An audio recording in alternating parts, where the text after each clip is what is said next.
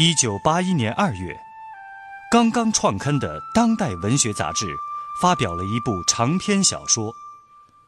小说描写了一九六三至一九七九年间中国南方农村的社会风情。作者古华把自己熟悉的南方乡村里的人和事囊括浓缩进一部小说里，与政治风云与风俗民情图画。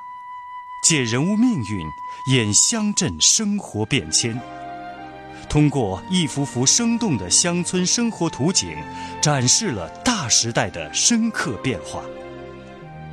请听长篇小说《芙蓉镇》，作者古华，由人民文学出版社出版，演播聂梅。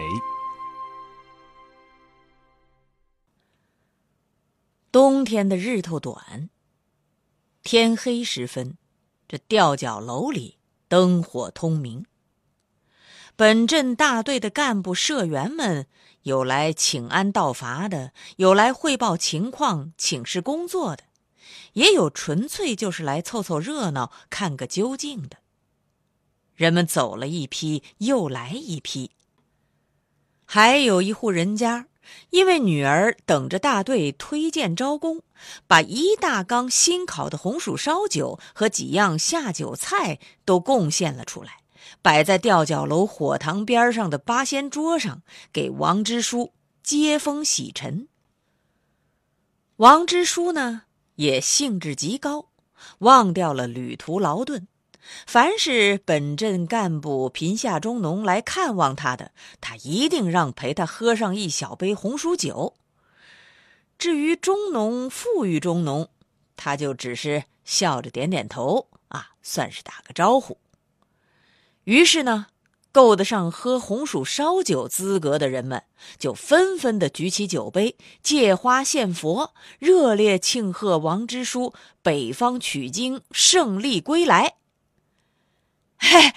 王支书啊，听说您老人家呃坐了专车，又坐专列，呃还吃了专灶，这上下几千里，来去一个月，那只差没坐飞机了。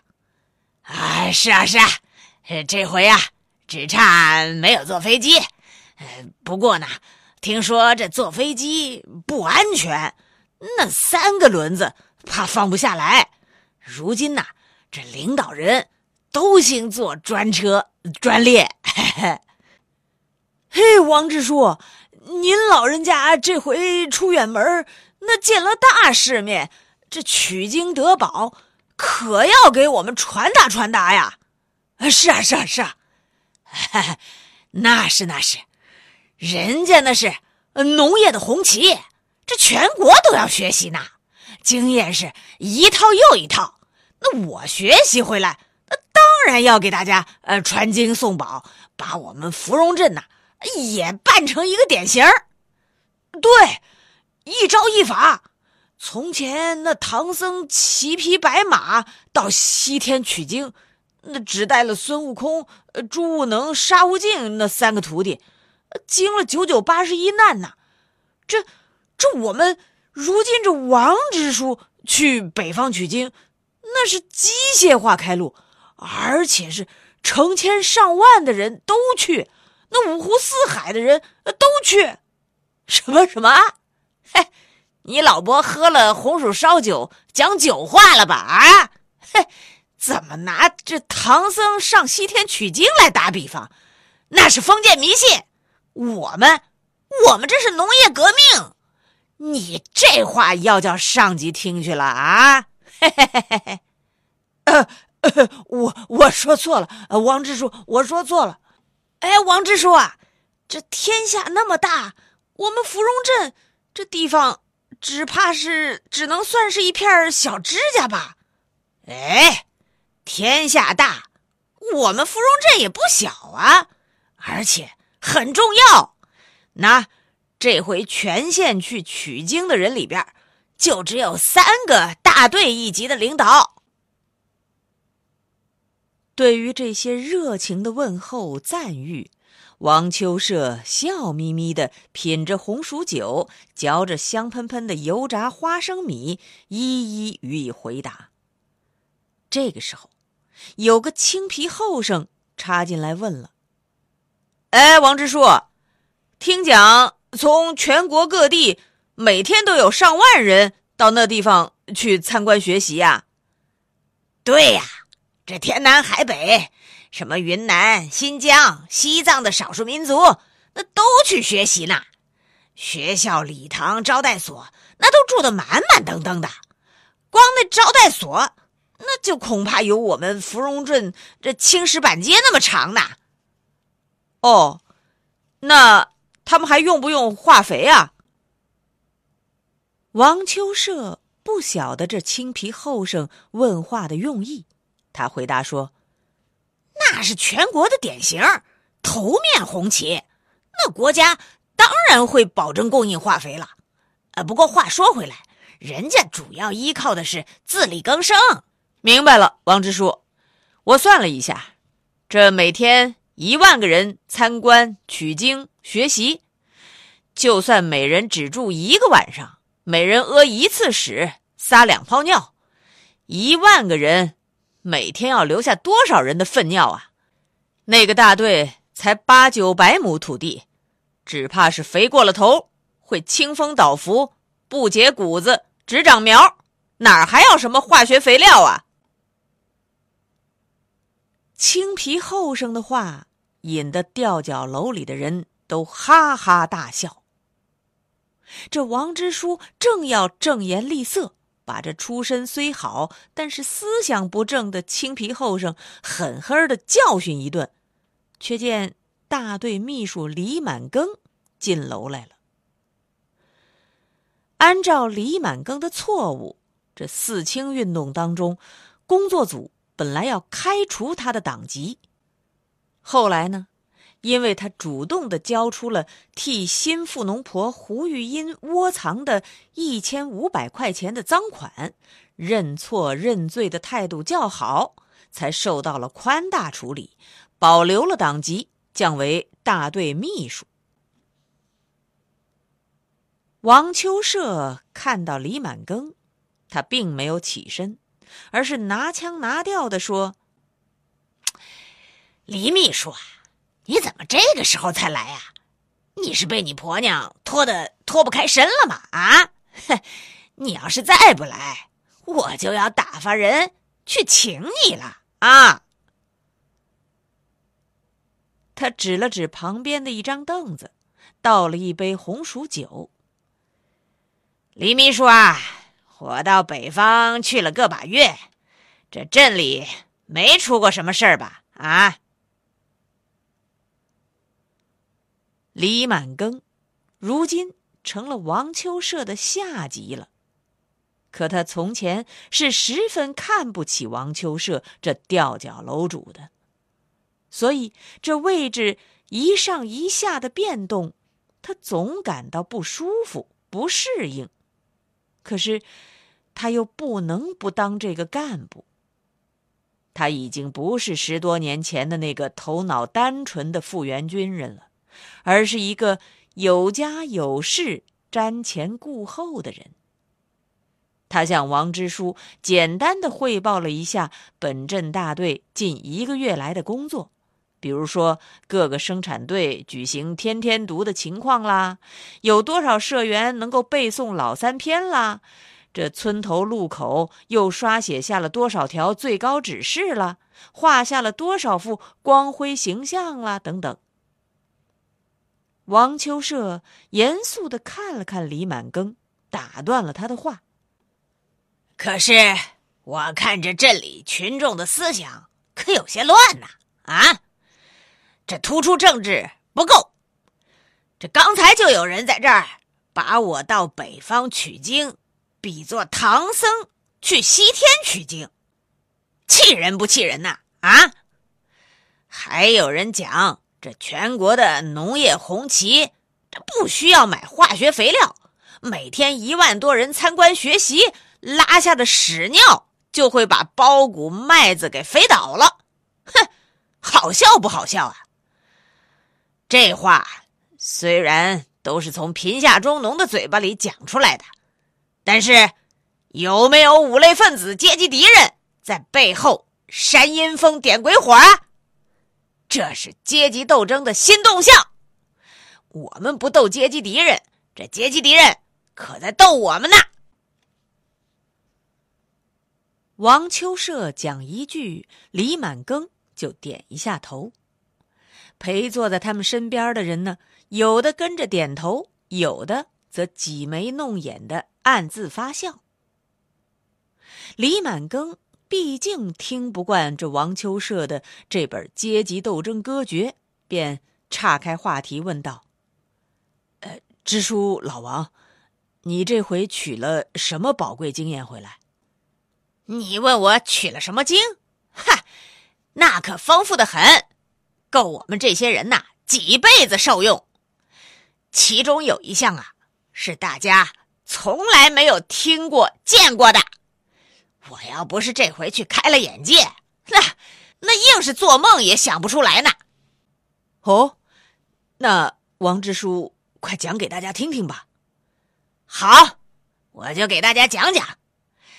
叫三中于四无限，整整的一套仪式。说着，王秋社站起身来，双目炯炯，兴致勃勃，右手从口袋里拿出了一本红宝书，紧贴着放到胸口上，仿佛立刻就进入到了一个神圣的境界，连他头上都仿佛显出了一圈圣灵的光环。人家的经验有千条万条，这突出政治是第一条。一早一晚呢，都要举行仪式，叫做早请示、晚汇报。这火车上、汽车站、机关、学校都在搞。王秋社的话立刻把满屋的人都吸引住了，这可真是山里人。见所未见，闻所未闻的。李满庚也兴致颇高的问：“哎，那你这本真经，安排什么时候给干部群众贯彻传达呀？”革命不等人，传达不过夜。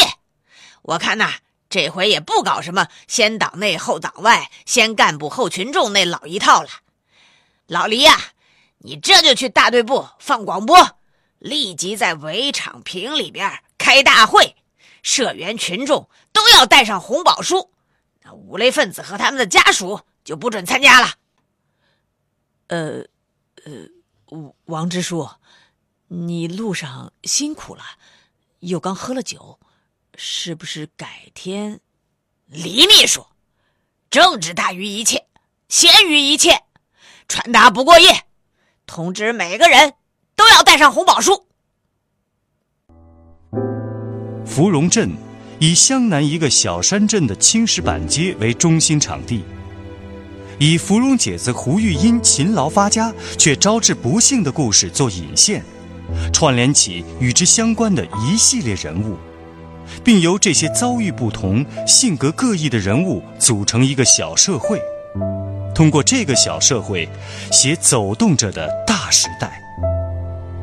长篇小说《芙蓉镇》正在播出。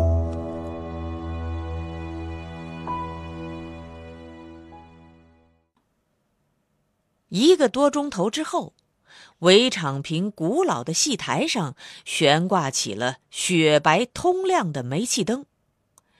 戏台下边是一片黑压压的人头，一片星星点点的火光。那是社员群众在吸着烟斗、纸烟，或者是喇叭筒。近些年来，山里人也习惯了闻风而动，不管白天黑夜，招之即来，参加各种紧急重要的群众大会，举行各种热烈欢呼、衷心拥护某篇两报一刊社论发表、某项最新指示下达的庆祝游行。王秋社之书在几位大队干部的随同下登上戏台，在两排长条凳上一一就坐。这是大队一级规格的主席台。李满庚秘书则站在煤气灯下，一个一个生产队的喊着队长们的名字，清点参加大会的队别人数。直到路途最远的一个生产队的人马都进了场，李秘书才宣布大会开始。由地县农业参观团成员。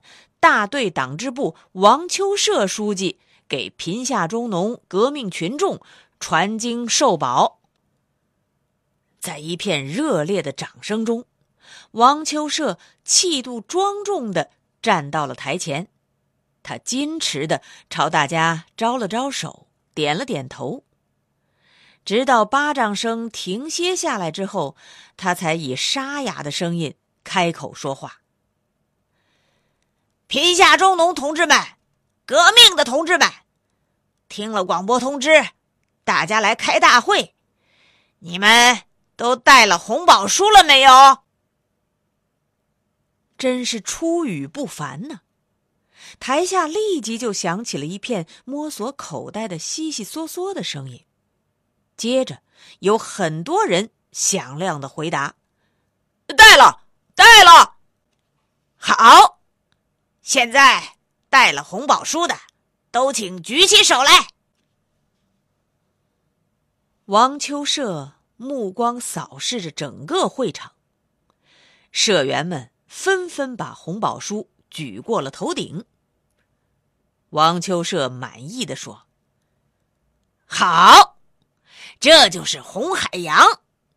今后我们要养成习惯，无论出工收工。”大会小会，红宝书都要随身带，这叫做身不离红宝书，心不离红太阳。唱歌要唱雨露歌，读书要读红宝书。王支书的几句开场白一下子让整个会场鸦雀无声。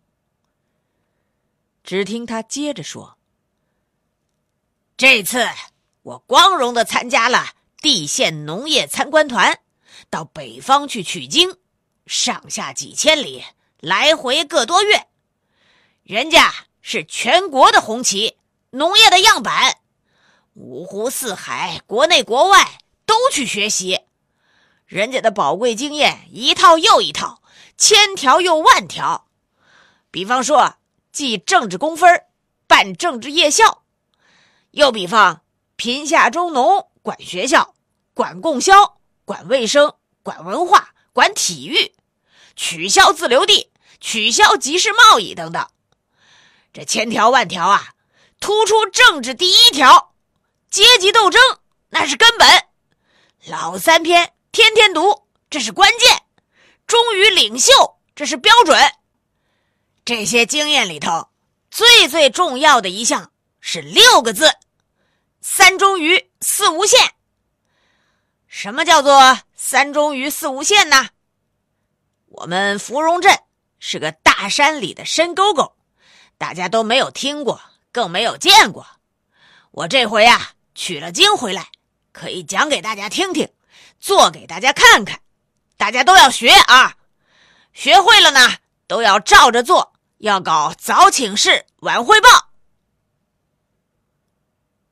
社员们越听越新鲜，也越听越觉得神奇。王秋社讲到这儿停了停，他回过头去看了一眼戏台的正墙上，那地方空无一物，他就十分生气的责问李满庚：“李秘书，怎么搞的啊？这台上为什么不挂光辉形象啊？”快去取一副光辉形象来！那小学校里就有，越快越好。这当秘书的人，这种大事都不预先准备好。李满庚知道事关重大，他立即纵身跳下戏台，奔往小学校去了。王秋社则继续沙哑着嗓音，详详细细的给大家讲解“三忠于四无限”的内容。讲解着早请示晚汇报的仪式程序。不一会儿，李满庚就一头汗一身灰，气喘吁吁的，双手举着一幅光辉形象回来了。因为现场等着急用，又临时找不到浆糊图钉，王秋社就命令李满庚双手举着光辉形象，规规矩矩、恭恭敬敬的在戏台中央站定。接着，王秋社大声宣布。现在，请同志们都手捧红宝书，面向红太阳，统统站起来。整个会场的人立刻依他所言站了起来。